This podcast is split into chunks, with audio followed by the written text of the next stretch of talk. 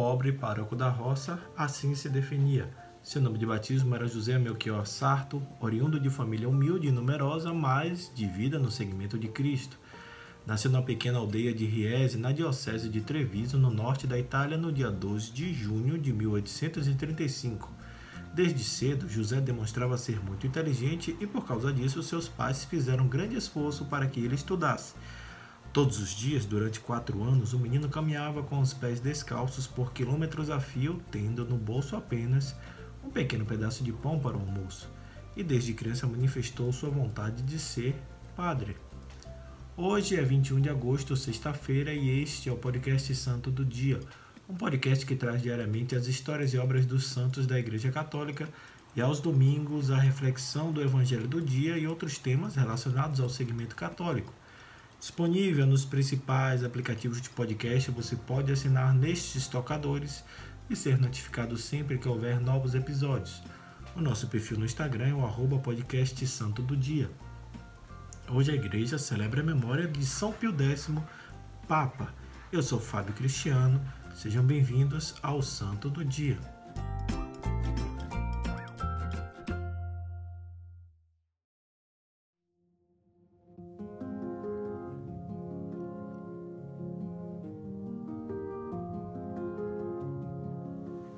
Quando seu pai faleceu, sua mãe Margarida, uma camponesa corajosa e piedosa, não permitiu que José Sarto abandonasse o caminho escolhido para auxiliar no sustento da casa.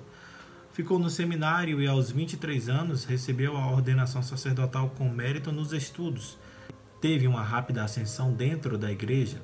Primeiro foi vice-vigário em uma pequena aldeia, depois vigário de uma importante paróquia, cônego da Catedral de Treviso, bispo da Diocese de Mantua cardeal de Veneza, e após a morte do grande Papa Leão XIII foi eleito seu sucessor com o nome de Pio X em 1903.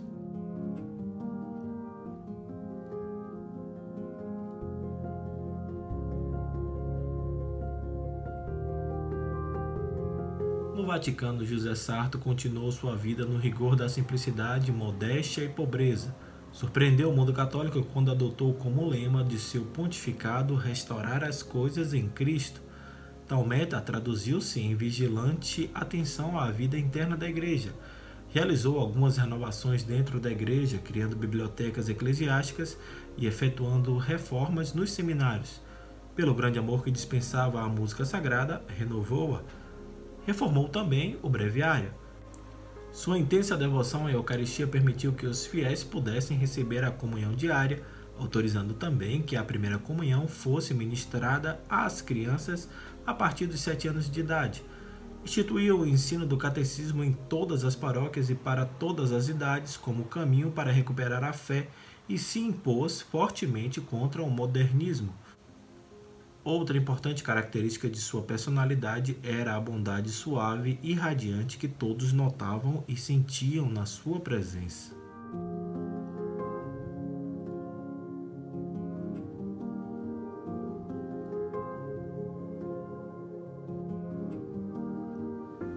Pio X não foi apenas um teólogo, foi um pastor dedicado e, sobretudo, extremamente devoto que sentia satisfação em definir-se como um simples pároco do campo.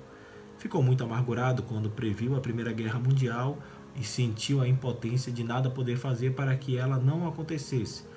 Possuindo o dom da cura, ainda em vida, intercedeu em vários milagres. Consta dos relatos que as pessoas doentes que tinham contato com ele se curavam. Discorrendo sobre tal fato, ele mesmo explicava como sendo o poder das chaves de São Pedro.